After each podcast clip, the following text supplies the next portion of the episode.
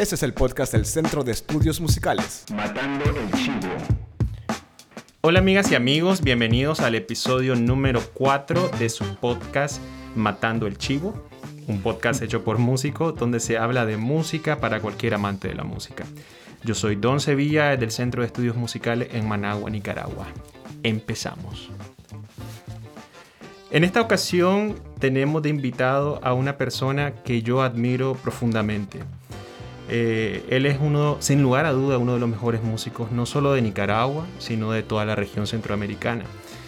Démosle la bienvenida a nuestro maestro, el legendario Ramaidas. Hola, profesor, ¿cómo está? Bueno, muy bien y gracias por la invitación.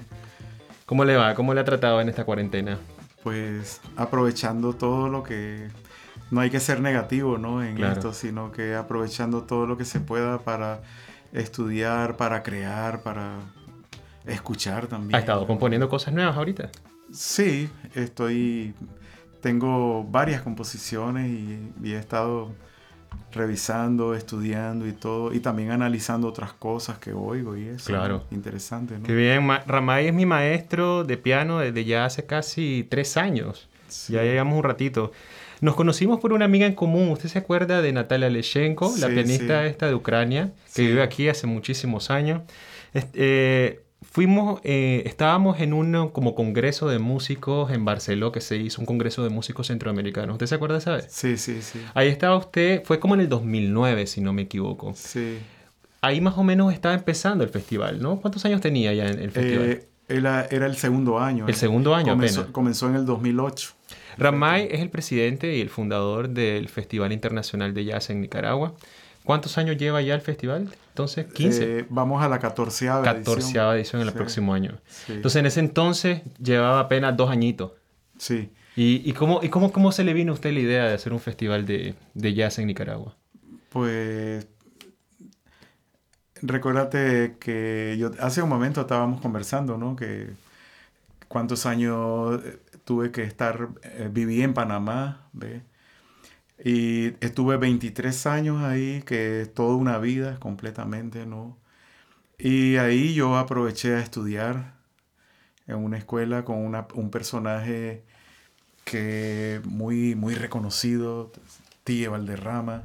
¿Cuántos años tenía usted en ese entonces? Yo tenía como treinta y pico de años. ¿no? Ok, era un jovencito. Sí, ese tío Valderrama es, eh, un virtuoso arreglista eh, y él me permitió entrar a su, a su escuela.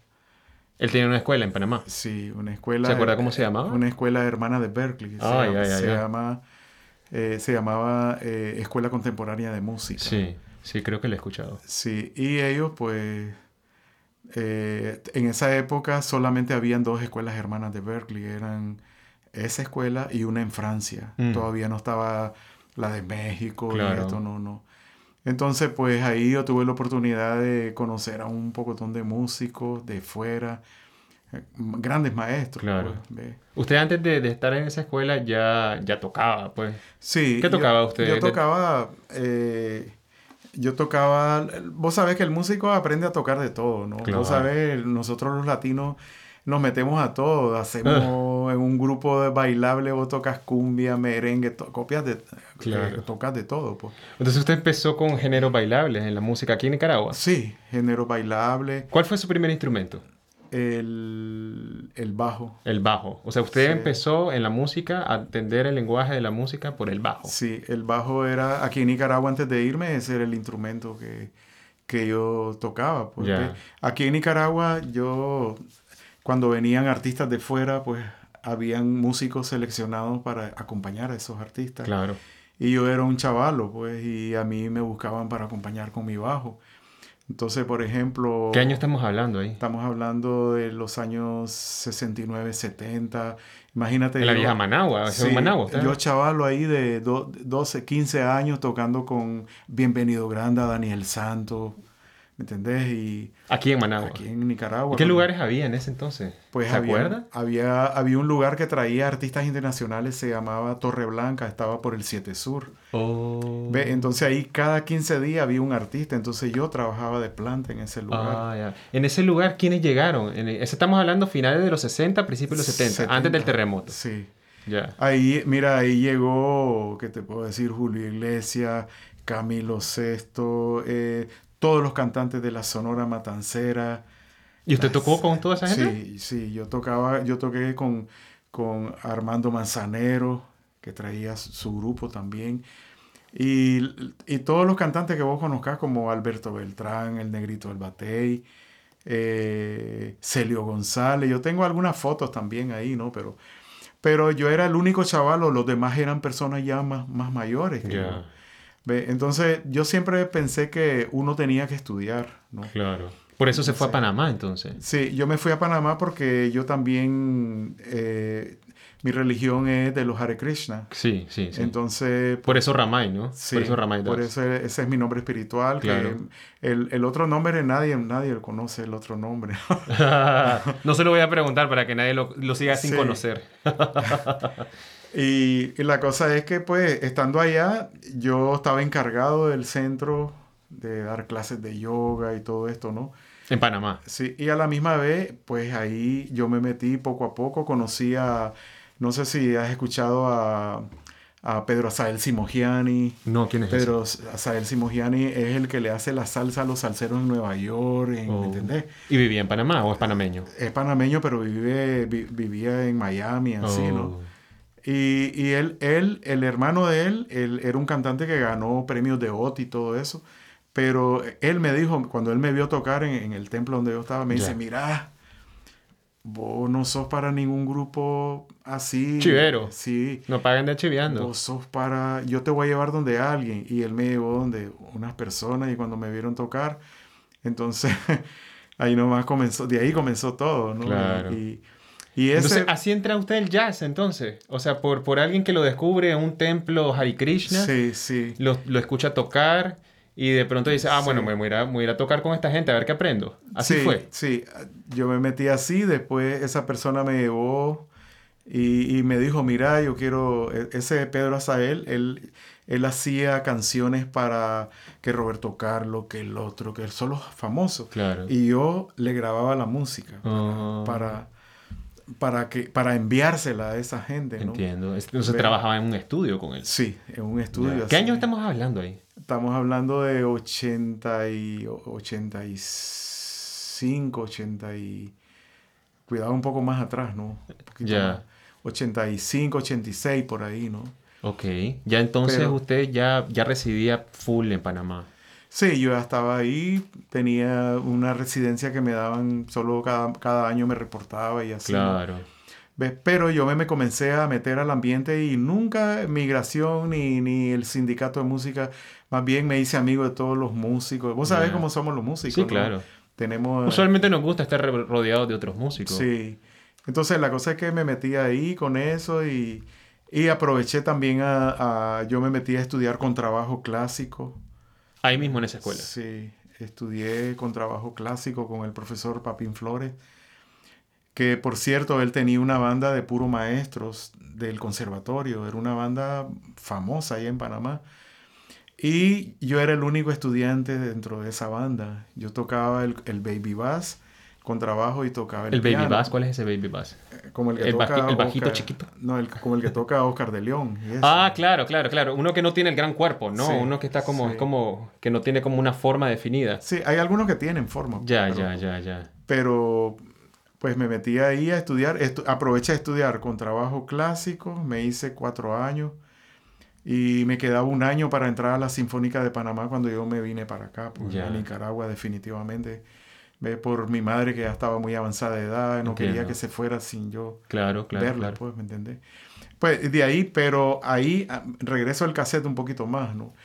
Eh, cuando yo estaba en el Conservatorio Nacional y, y en la eh, fue eh, después que yo entré a una escuela, a la Escuela Contemporánea de Música, estando ahí fue que desperté con los conocimientos que esta gente presentaban en la escuela, llegaban eh, maestros de Berkeley, llegaba gente, entonces había un movimiento eh, bastante bueno. Ahí conocí a Danilo Pérez que llegaba a dar clases Sí. y eso, ¿no? Danilo Pérez es el director del Festival Del Internacional festival. de Panamá, Sí, ¿no? y él es profesor a la misma vez de Berkeley. Sí, sí, sí, sí. Danilo Pérez es un legendario este Sí, sí, es, para mí es un, un- una, fue una motivación ver, ver a esa persona y eso me motivó que el día que yo me vine para acá, yo ya el festival de jazz ya estaba allá. Ya, ya, claro, ya, lleva De hecho, uno de los festivales más grandes de jazz en el mundo. Sí, sí. O sea, Panamá tal vez no se sea reconocido como un lugar de muchos escritores, de muchos pianistas, bueno, de muchos pintores, pero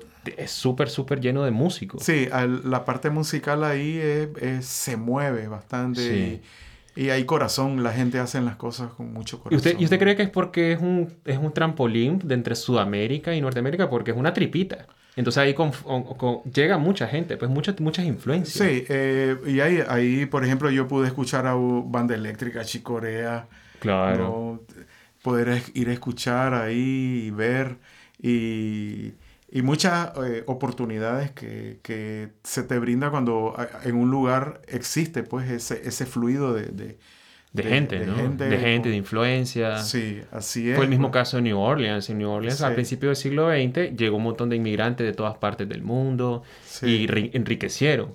Eso tiene muchísimo que ver con la música. Sí, así es. Él, él, según yo escuché también una versión de que, de que a New Orleans, eh, cuando no tenían armonía, quienes llevaron la armonía fueron unos morenos de, de Brasil.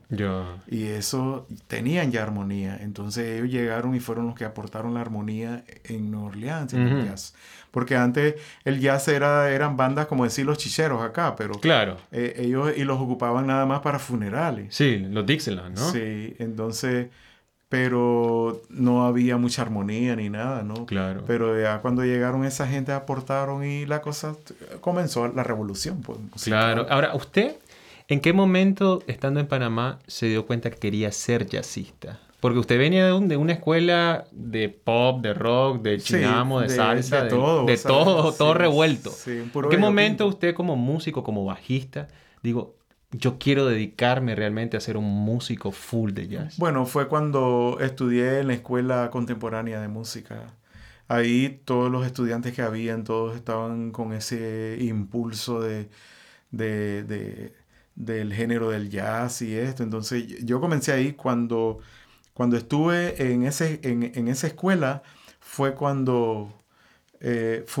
Eh, la oportunidad de, de, que con otros músicos fundamos un grupo que se llamaba Razabán. Era un grupo de, de, panameños con nicaragüenses, ¿no? Habían otros nicaragüenses también. Sí, estaba un sobrino mío, Edgar Grady, que tocaba sax.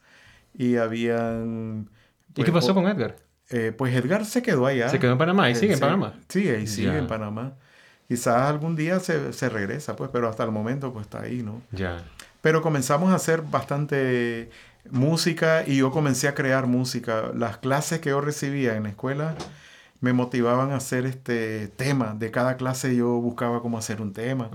Hasta que logré hacer como dos horas, dos horas y pico, de casi tres horas de música propia. Ajá. ¿Me entendés? ¿Y esa música dónde, se, dónde la tiene? ¿La tiene grabada? Sí, la, es la que yo toco cuando hago conciertos. Y ok, entiendo.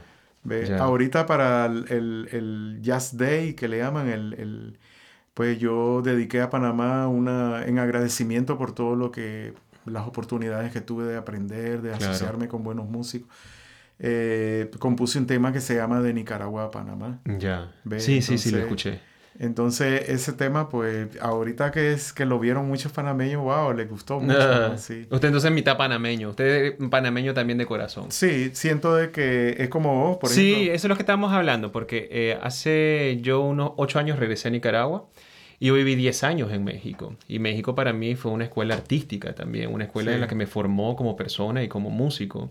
Y ah, fue donde aprendí un montón de cosas que no sabía yo antes de irme, ¿no? Me, me, me hizo crecer como persona. Sí, no, Pero fue mitad. Además que cuando vos estás fuera de tu país, vos te enfocás porque vos no querés hacer un mal trabajo. Claro, claro. ¿Entendés? sí, pues para eso fuiste, ¿no? Sí, así es, entonces. Ahora, profesor, el camino de la música para mí es como una especie de bosque. Es como, para mí es como un bosque, ¿no? Todos los músicos estamos como en diferentes lugares, ¿no? Unos están tal vez en, en el riachuelo, otros están, no sé, arriba de los palos, otros están perdidos dando vueltas en círculos, pero la cosa es que todos, todos estamos ahí adentro, ¿no? En el, en el mundo mágico de la música, en el bosque mágico de la música. Ahora, ¿en qué momento uno se deja seducir por esa parte del bosque que es el jazz? O sea, ¿cómo le entra ¿Cómo le entra un músico a experimentar con ese género? ¿Cómo fue en su caso? Pues en mi caso yo recuerdo que yo era un inquieto, siempre estaba buscando qué nuevo podía aprender. A veces uno buscando libros y eso y a veces no, no, no, no encontrabas mucho, muchas cosas. Pues, claro, ahorita todo está en internet. Sí. Eso es lo que hablábamos con Edgar la vez pasada. Sí, las herramientas de hoy en día, eh, hoy en día el que no se vuelve buen músico es porque no quiere, pero... Pero en esa época no había muchos recursos. Incluso ni celular había, así que... No, que va a haber nada. Entonces. Ciencia ficción. Sí, entonces era. Eh, la oportunidad, cuando yo estuve en esa escuela, fue cuando yo sentí que se despertó el, el deseo. Yo dije, esta es la línea, ya, yo ya no me quería ver tocando tocando para que una persona solo esté bailando y, y, y, que tenés que tocar igualito al disco, porque la gente relaciona la música bailable es que tiene que oírlo igualito al disco, porque entonces, y no les interesa quién es el que está tocando. Claro. Eso pasa muchísimo con las bandas de evento. Sí. Así a mí me ha pasado. Yo cuando he chiviado en una banda de evento y cuando he tenido un chivo así de porque me pagan por tocar, eso es unos, unos músicos de fondo. Y al final del día, un músico siempre quiere proponer algo. Quiere que lo escuchen, quiere que le pongan atención. porque pasa uno tanta hora invirtiéndole a su instrumento, tanta hora eh, con un con un esfuerzo y una disciplina y un rigor constante de que cuando uno va a uno de esos eventos y de pronto nadie te parabola, aunque te paguen, uno no, no, no, es no es un trabajo que uno ame hacer. Entonces, usted en el caso... En, en este caso, pues era, lo que yo comencé a... Porque ya de pronto estás tocando y llegaba gente borracha ahí a, a, decirte cosas que no sé. Pero eh, el, el, el, el jazz te brinda la oportunidad de que primero te prepares para luego decir quién sos. Claro. Y que la gente se siente a ver y a escucharte lo que vos haces. Claro, claro. Entonces, eso me gustó, ese concepto me gustó, ¿no? Y también el otro concepto que yo aprendí fuera es que el jazz reúne todo el aspecto científico de la, de la música. Claro, porque la armonía viene de muchos sectores de la historia de la música, del desarrollo. Es científico. Claro. ¿Ve? Entonces no, no, no podemos decir que el jazz de los 50 es el mismo de ahorita, nada no, que no, ver. No, es muy diferente. ¿Ve? Las armonías eran otras y eso, entonces... Eh... Y también los ritmos eran otros. No es lo mismo el swing de ahora, que se está haciendo ahora, y experimental, o el free jazz. Sí, el... y el mismo swing tuvo evolución. Claro. ¿Me entendés? Y, y eso, pues, a mí me, me, gustó. Yo cuando vi Chicorea, por ejemplo, cuando vi a Danilo Pérez haciendo trabajo bien interesante, wow eso me inspiraron. Yo dije, ya no quiero más meterme en nada. ya, ya, de aquí soy. Sí, ya, ya de regreso, pero en otra cosa. Pues ya no, no puedo estar en lo mismo de andar, ir a tocar a un bar ahí para que una gente baile y, y que, y que si le tocas igualito al disco, eres bueno. Si no, sos malo. Claro, entiendo, entiendo. ¿Entendés? Entonces yo pues ya no me, no me quería ver más metido en eso. Entiendo, entiendo. Ahora, la base del jazz es la improvisación, ¿no? Usualmente uno se, se, tiene un tema como base, digamos, All the Things You Are, ¿no? You are...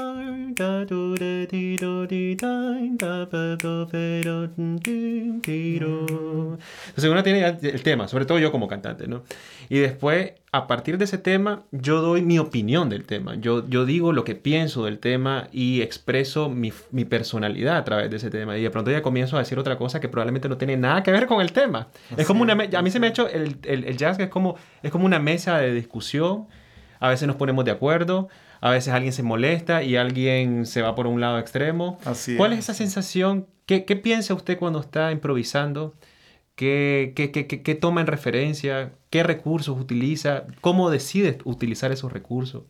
Pues eh, siempre tratando de respetar eh, el aspecto que te presenta el, el, compositor de la canción, pues te presenta eh, un esquema, ¿no?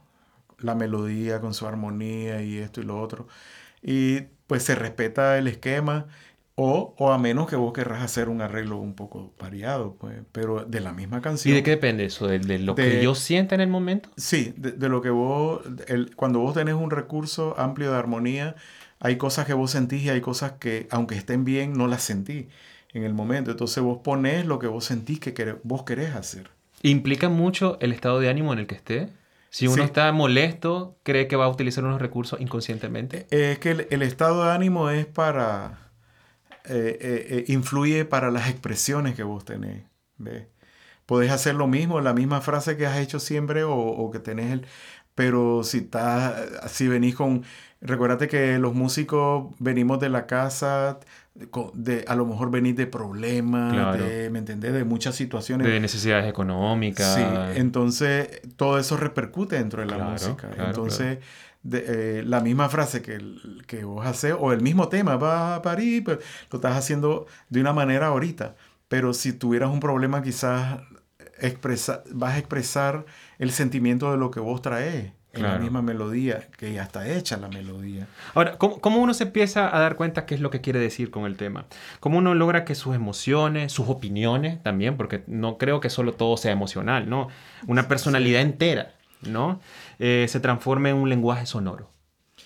Pues eh, la, lo que uno, la base de todo esto es la parte armónica los solos tienen que ser basados en la armonía. Por eso hay solos que son eh, modales y solos eh, armónicos. Los armónicos son los mejores. ¿Ve? Por ejemplo, hay improvisadores que vienen y la canción es lenta, pero ellos quieren hacerlo rápido. ¿Ve? Pero porque a veces el concepto que se tiene es que de que con la rapidez yo impresiono a la gente. Oh, sí. Pero Eso pasa mucho con los cantantes, por ejemplo. A mí me da la impresión de que eh, eh, el análogo en el cantante sería alguien que canta muy agudo. Porque técnicamente puede ser como, bueno, apantallador, ¿no? Sí. Pero musicalmente probablemente no te diga absolutamente nada. Sí, así es. Entonces, igualmente es la misma cosa. Es preferible que me digas algo con menos notas o, expresivamente, porque la, la, música es una manera de expresar, es un lenguaje, pues, podemos decir, es un lenguaje donde vos estás diciendo las cosas que vos, vos sentís en el momento. ¿Ves? Pero si me voy por velocidad, entonces uh, si hay mentiras, hay mentiras también ahí. Claro. Ahora, ¿usted cree que el jazz, usted que lleva muchos años en el jazz, ¿cuántos años usted lleva ya dedicándose a ser jazzista? No ser músico, ser pues, jazzista. Yo puedo considerar que hasta que vine acá, cuando yo estaba allá en Panamá, yo ya estaba haciendo cosas, pero, pero honestamente, pues cuando vine acá, vine a, ya a masticar lo que yo tenía ya. Claro. Ve, y hacer las cosas como más detalladamente. ¿A, qué, ¿A, qué, edad vino usted acá, allá? Acá, eh, perdón. Eh, de regreso. Pues ahorita tengo 66 ya. Ajá. ¿Y qué año, qué año regresó? Hace 16 años. 16 años. Hace 16 años, sí. Ok. Entonces, ¿usted cree que hasta que hace 16 años se dedicó full, full, full al género? Sí, porque comencé a creer más mi música y, aplicando pues el recurso que había aprendido de, de, las escuelas. Claro, ahora cuando usted regresa acá se dedica a dar muchas clases, porque usted es una referencia de muchísimos músicos actuales en Nicaragua, yo me incluyo, todo el SEM se incluye, el Centro de Estudios Musicales se incluye, y un montón de músicos que yo conozco acá en Managua, en Jinotega. Ah, Ramay, ah, sí, el, el, el, el bajo. Ramay, ah, todo el mundo conoce a Ramay, ¿no? Sí, Porque sí, tú le has dado clase a medio mundo. ¿Por, qué decidió, ¿Por qué usted decidió cuando regresar acá a Nicaragua empezar a dar clase? Pues, eh, bueno, te voy, te voy, a decir la verdad. Claro, pues sí. Este, a calzón quitado. Antes de que yo me viniera acá, antes de que yo me viniera acá, definitivamente, yo vine con dos músicos, vine con un francés y un panameño. Ya. Pero eran excelentes músicos. Y entonces uno de ellos me dijo, mira, vamos a ver a todos los grupos y hacemos una evaluación, qué es lo que está pasando acá. Como una investigación científica musical, por decirlo así. Y, y después de que llegamos a la conclusión, de, claro, escuchamos a un grupo dos, tres, cuatro, cinco veces y había una conclusión de gente que me, decía, mira, aquí hay un atraso de 60 años atrás. ¿Qué año estamos hablando? ¿95, 98? Sí, hace... 96, Sí. Ok. Ve, entonces yo dije, wow, entonces yo andaba, eran mis amigos y eso, ¿no? Pero yo me tomé la, la, después de que eso pasó, pues yo me tomé a pecho venir a apoyar acá en Nicaragua. Entiendo. ¿Me entendés? Aportar. Sí, yo dije, aquí tenemos que, tenemos que salir, tenemos que sobresalir. No es posible que estemos haciendo las cosas de los 80, los 80 y está dando vuelta todo ahí. Pero bueno, me vine para acá y incluso yo tenía una oportunidad con una persona que me estaba ofreciendo un, un, trabajo en, en, en, en, un estudio de grabación y, y, él me dijo, mira, lo que vos haces en Miami, no he escuchado un grupo de jazz como el que vos tenés. ¿Ve? Pero él había escuchado el grupo de Panamá. Entonces usted decidió quedarse en Nicaragua. Entonces yo me decidí acá, entonces, y así pues, entonces yo tomé la decisión, me vine para acá y, y, bueno, me quedé acá. Claro, no, que, seguimos nosotros. Pero imagínate que rechacé una buena oferta, una buena oferta para trabajar en Miami. Yo trabajé con, ¿conoces a Ricardo y Alberto Gaitán? Bueno, yo tenía, ellos trabajan con, trabajaban con Emilio Estefan. Yo sí, ellos, ellos de hecho hace poco ganaron un Grammy, ¿no? Sí. bueno, son panameños ellos, ¿no? Sí, yo trabajaba con ellos, trabajamos juntos, ¿no? Ok. Y hicimos, se hicieron varias, varias, varias cosas. Pero bueno, todo ese tipo de cosas hay mucha gente. Yo tendría que sentarme aquí para decirte con, cuánta gente y todo eso. Sí, claro. Uno pierde la, la, cuenta en el camino. Sí, y esa persona que, que me dijo, me, dio, me, me, brindó esa oportunidad, él me dijo, mira, ¿qué vas a hacer a Nicaragua? ¿Qué vas a ir a hacer a Nicaragua? Me dijo, ¿te vas a estancar ahí? Yo le dije, no, hombre, pues yo nunca iba a decir de que era porque porque lo que había visto, la opinión de mis amigos y eso. Ahora, eso fue ya hace rato. En este momento ya no puedo, ya no, eso, si vienen esas mismas personas ya no podrían decir lo mismo. Exacto. O sea, ya, ya, ya, ya hay un proceso en el que mucha gente se ha puesto las pilas, ya existe el internet también, ahora la, la, información es un poco más, más fácil de acceder a ella. Y ¿Qué, qué, qué, qué cambio, qué evolución usted ha visto en cierta calidad? Usted le ha dado clase a muchísima gente. Sí, eh, yo he visto a, muchos de los alumnos que dieron el paso que era, ¿no? Que por, eh, te puedo decir que a lo mejor ni los conocen, pues, pero dieron el paso adecuadamente y que vos los escuchás y vos decís, wow, ¿quién es este, no? Ya. Y ahí no solo en, no solo en piano, sino en bajo, en guitarra. Claro. Entonces, pues yo dije, wow, por fin, por fin se vio, pues. Claro, el fruto. Y con el Festival de Jazz, es que el Festival de Jazz le brinda la oportunidad a los grupos que, a esos talentos nuevos que salen para mostrar su corazón también. Ahora, ¿qué, ¿cómo surgió esa idea del Festival de Jazz? Usted dijo que, ok, aquí no hay nada de jazz, aquí no existe el jazz, vamos a armar un festival Vamos a golpear puertas. ¿Cómo, cómo, cómo, cómo es ese género? Eso, eh, yo comencé a dar clases acá. Pero yo traía la idea de hacer un festival, pero no, no detalladamente, no, no tenía la manera pues, de decirte que con esto y esto, ¿no? sino que eh, lo que hice que yo tenía una cantidad de alumnos que llegaban y de pronto yo veo que había un grupo, varios que ya estaban eh, inquietos. Entonces yo dije, vamos a mostrar a los mejores, a los mejores alumnos, vamos a hacer un concierto. Entonces yo fui a solicitar al, a la escuela de danza a ver si me alquilaban para hacer un concierto ahí. El primero fue la escuela de danza. Seguro un día antes. No, no, no, fue el primero ahí. Ahí lo, lo, íbamos a hacer, pero oh, como, la persona ahí se portó todo arrogante y, y me dijo que bueno, que, que, que, vale tanto, vale 300, 300 y pico. Entonces alguien de los que andaba ahí me dijo, mira, 300 vale en la sala de los cristales, mejor porque no lo sé en el teatro. Entonces yo lo que hice que había una persona que tenía amistad con el ministro de Cultura. Y entonces me dice, mira, ¿por qué no hablamos con él? Y entonces le hablamos que queremos hacer el primer, el primer festival ya no era el, ¿Y quiénes vinieron en ese primer festival, se acuerda? Pues fíjate que vino un grupo de Austria y un grupo de, de estudiantes de Berkeley. Oh, ya. Entonces fue un gran primer festival para ser el primero. Sí, sí, fue bueno, bueno, sí. Y la gente motivada y eso fue... Pero claro, en los conciertos pues no habían tanta gente, ¿no? Llegaba gente, pero no era tanto, ¿no? Claro. Ahora sí la cosa es... Ya se pone más interesante, ¿no? Ok, entonces muchas gracias profesor, ya vamos a ir despidiéndonos. Eh, hemos dado un, un, pequeño recorrido por su vida, por cómo es el artista del jazz y nos gustaría, nos gustaría despedirnos con eh, algunas preguntas que le hacemos siempre a nuestros invitados, a nuestros músicos invitados. Eh, si usted tuviera que escoger una obra o una canción que diga esta canción es, es perfecta, me encanta lo que es la música, lo que representa, como, como, como cada vez que yo regreso a esa obra me diseña algo diferente. ¿Cuál sería y por qué? Pues para mí no sería una sola, ¿no? porque las influencias vos escuchás uno otro y, y vos escuchás el corazón de esa gente, ¿no? Por ejemplo, para mí me inspiró mucho Danilo Pérez con, la, con todo lo que hacía, me inspiró mucho Kid Jarrett. Claro. Eh, también este, escuchaba la música, la música de Debussy. Ajá, ajá. ¿Me entendés? El También- compositor clásico. Sí, pero él es el único clásico que tiene lo- los acordes, no son como el de los Sí. clásicos, los acordes Sí, son- porque es más contemporáneo, es del siglo sí, XX. Sí, ya él ocu- ocupa armonía, Claro. la armonía de la de hoy. Y ese es el único que está cerca de todo lo que está hoy en día. Entonces yo pues escucho y las expresiones de esa gente, wow, yo dije, yo lo veía como lejos así, ¿no? Pero pues fueron, han sido como mi inspiración, ¿no? Claro.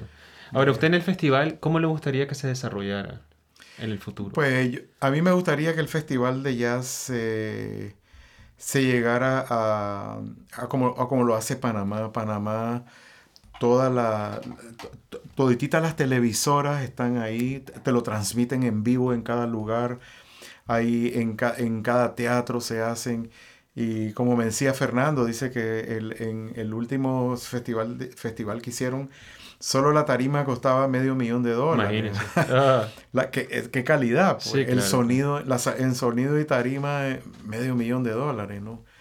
Entonces, eso es, este, pues, yo sueño que el festival de jazz se vuelva...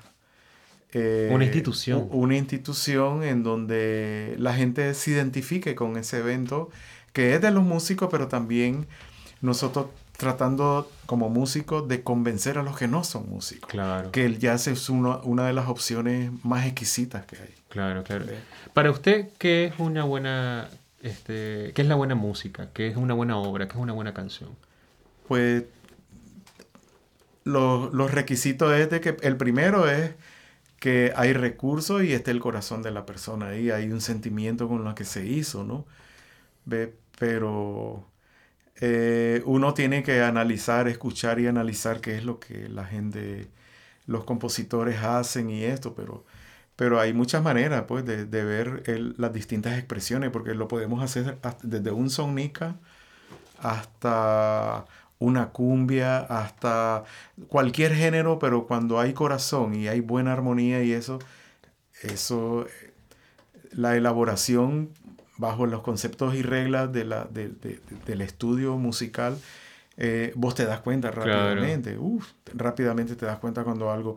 Por ejemplo, hay un, hay un músico que yo cuando lo escuché por primera vez, yo, eh, yo lo escuché tocando, es un flautista que toca, to- una vez tocó con Danilo Pérez, y yo cuando lo escuché tocando una cumbia, una cumbia de él, Ya.